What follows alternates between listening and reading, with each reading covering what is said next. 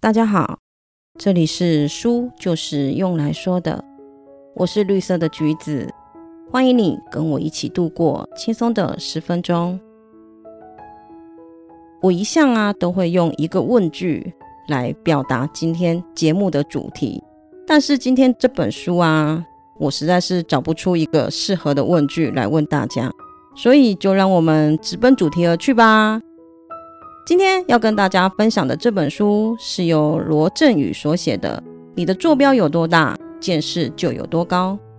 如果只是单单看书名呢，会误以为这是一本个人心灵成长类的书籍。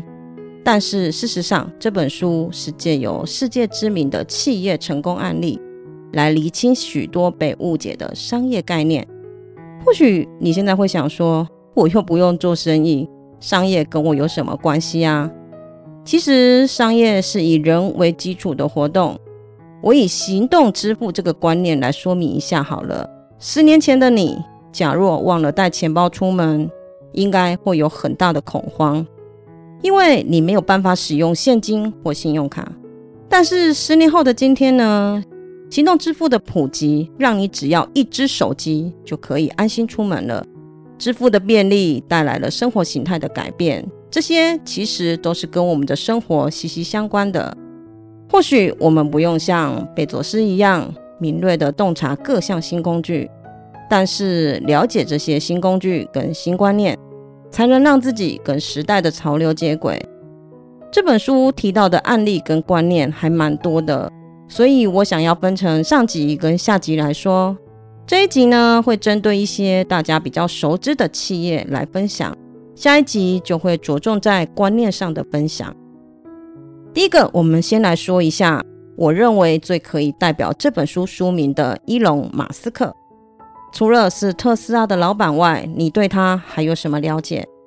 基本上，他是一个什么概念新潮就做什么的老板，所以常常都被认为只是为了在资本市场上圈钱。他最为人所知的，应该就是二零一六年的演讲中提到的，要把一百万人送上火星生活。这个听起来像是神经病的言论啊！马斯克却正在努力的实现中。让我们来看看他是怎么做的。他先把这个大目标拆解成许多可以执行的小目标。依目前的科技，把人送上火星是可以实现的。但是成本需要一百亿美元，这个一百亿美元呢，是由美国太空总署所估算出来的。所以马斯克的第一步就是先把这笔钱降到可以负担起的五十万美金，等于是把成本降到了两万分之一。到目前为止，听起来还是觉得蛮可笑的，对吧？那我们来继续看看他的第二步好了。他把这两万分啊拆解成为一个简单的算术题：二十乘十再乘一百。现在的火箭一次只能够搭载五个人。马斯克的另一间公司 Space X 就有在实验找大一点的火箭，一次可以搭载一百个人，这样子就可以把成本降到二十分之一了。这个狂人老板就说了，他是私营企业，效率高。所以可以把火箭本身的成本降到十分之一，这就是前两个数字二十乘十。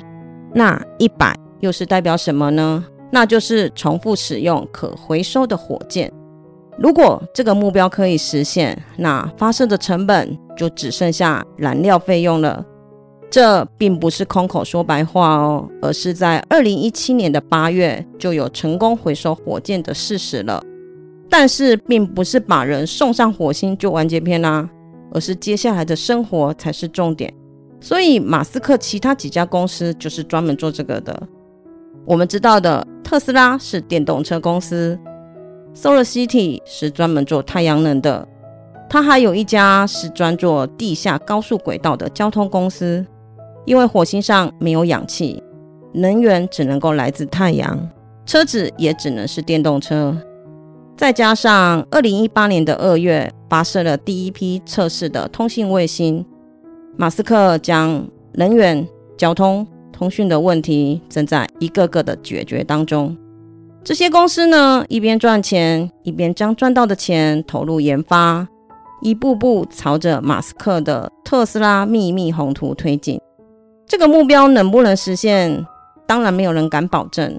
但是有一个人尽了一生的努力，想要改造人类的整体命运，而且现在还在持续努力中。对于这样的目标，我觉得马斯克绝对配得上这本书的书名。你的坐标有多大，见识就有多高。因为梦想，不断的学习，因为不断的学习才能够成就梦想。多好的一个正向循环啊！有时候，对于自己天马行空的目标，是否不要先急着否定它呢？而是先拆解看看，有没有可以执行的部分，积沙成塔，向上实现。说到天马行空，它也是需要知识去支撑的。天文扩展你的人生空间坐标，历史则是会扩展你的人生时间坐标。有了这样的时空感，在面对困扰跟欢乐的时候，你会知道，这是历史上无数的人都曾经遇到过的，自己仅仅只是宇宙中的一个小尘埃。有了这样的时空感，更可以让你在思考问题的时候，框架变得更大。第二个，我们来聊一下占据我们很多注意力的 YouTube。常看 YouTube 的人应该知道，它的广告有一个五秒后略过的按钮。你是不是曾经怀疑过，这个 App 真的好佛心啊，让我可以不用看广告？诶，但事实真的像表面呈现的一样吗？YouTube 是良心事业。这当然是不可能啊！企业最终还是要有收益才能够继续营运嘛。那让我们来看一下它究竟是怎么赚钱的。先来说一下开头的五秒倒数，因为只有五秒，很短，你不仅不会离开，还会盯着荧幕上的数字看，跟着倒数，结果变成了它控制了你五秒钟的注意力。你可能会说，我才没有呢。其实不看的几率很低啦，因为人的心理需求中有一个叫做控制感。倒数计时会给你明确的预期，你会觉得一切都在你的掌握中，所以呢，这个功能会让你的眼球绝对不会转移到别处。加上你拥有是否持续收看的控制权，会减少你对广告的抵触心理，加大你被吸引看下去的可能。接下来，你疑惑的问题应该就会变成了：就算我看了五秒，那广告商也不能得到什么好处啊。其实，广告商得到了触及率。当一则广告的触及率高，那就代表着看到的人变多了，知名度跟购买力都会上升。这个指标其实是广告商非常看重的。YouTube 跟广告商是以真实观看的用户收费的。只有广告播放完毕，或者是超过三十秒，才算是真实收看。如果你是五秒后略过的那一位使用者，那你也会是广告商略过的那一位。广告商不会再投注任何的心力在你身上，广告商会把金钱投注在真实观看的潜在用户上。因为明明可以略过不看的，却坚持看完的使用者，说明了他对产品有兴趣。这种付费模式啊，把传统的为广告付费转变成为了为广告效果付费。这么好可以控制成本的媒介，当然会是广告主的最爱。那 YouTube 不就亏了吗？当然也不会啦。广告主对于效果确定有效的媒体，通常会把赚到的钱全部再投到媒体当中。所以在这整个价值链当中，YouTube 绝对也不会是输家。再进一步来想，这个略过广告的按钮，更是间接让 YouTube 跟广告商了解了你的行为与选择。你在第几秒跳过广告，都精准了反映广告的吸引力。通过收集这些数据，广告商就可以有方向的去优化广告，让广告变得更吸引人。这一点其实是传统媒体没有办法做到的。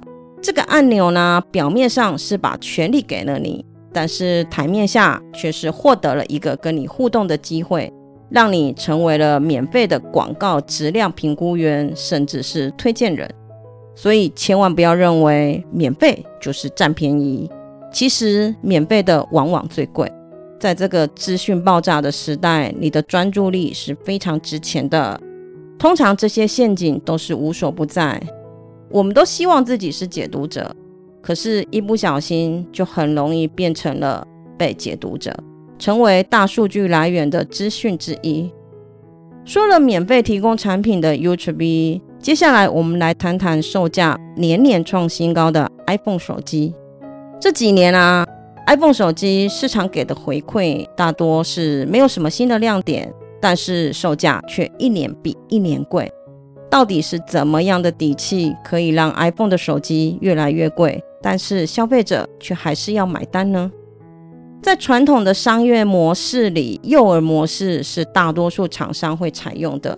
什么叫做诱饵模式呢？简单的来说明一下，就是把产品拆成两个部分，用很便宜的价格吸引你购买其中一个主要产品，之后再以高价格让你买另一部分的消耗品。或者是服务，比较典型的例子应该就是印表机啦。印表机你在买的时候绝对不会很贵，但是它的墨水夹往往却可以卖得跟印表机一样的价格。即使印表机厂商是赔钱卖给你，它也可以从墨水夹中把成本回收回来。而且消耗品是需要一直购买的哦，所以厂商也可以一直存在利润。但是 Apple 的模式却跟幼儿模式反过来，它用高额的售价让很多人望而却步，只有真正进来的人才能够享受 Apple 公司的软体服务。Apple 系列的产品之间可以无缝连接跟资料共享，而这些软体体验呢，只要是使用了，就很难让人摆脱它了。加上 iOS 是一个相对封闭的系统。封闭虽然造成了不方便，但好处是安全性提高了。像 iOS 十四就揭露了抖音会偷偷窃取 iPhone 剪贴簿的资料这件事情。所以有一天，假若你不想要用 Apple 的 iOS 系统了，除了要适应新系统的成本很高之外，那些你储存在云端的资料也要处理。一顿操作下来，你会觉得。换个手机系统，怎么跟搬个家一样杂事这么多啊？所以没有充足的理由，你是不会轻易离开苹果的。所以即使 iPhone 没有新亮点，售价越来越贵，消费者也只能买单，因为软体的附加价值早就超过手机本身了。Apple 让我们看到了不同的经营模式，暂且不论是对或错，但是它打破了传统。而且在目前看来，公司的总市值已经超过了九千亿美金，是全美最高的。所以我觉得这样的策略其实是很成功的。谢谢你今天的收听。如果你喜欢我的节目，别忘了帮我按一下追踪。我们下次见，拜拜。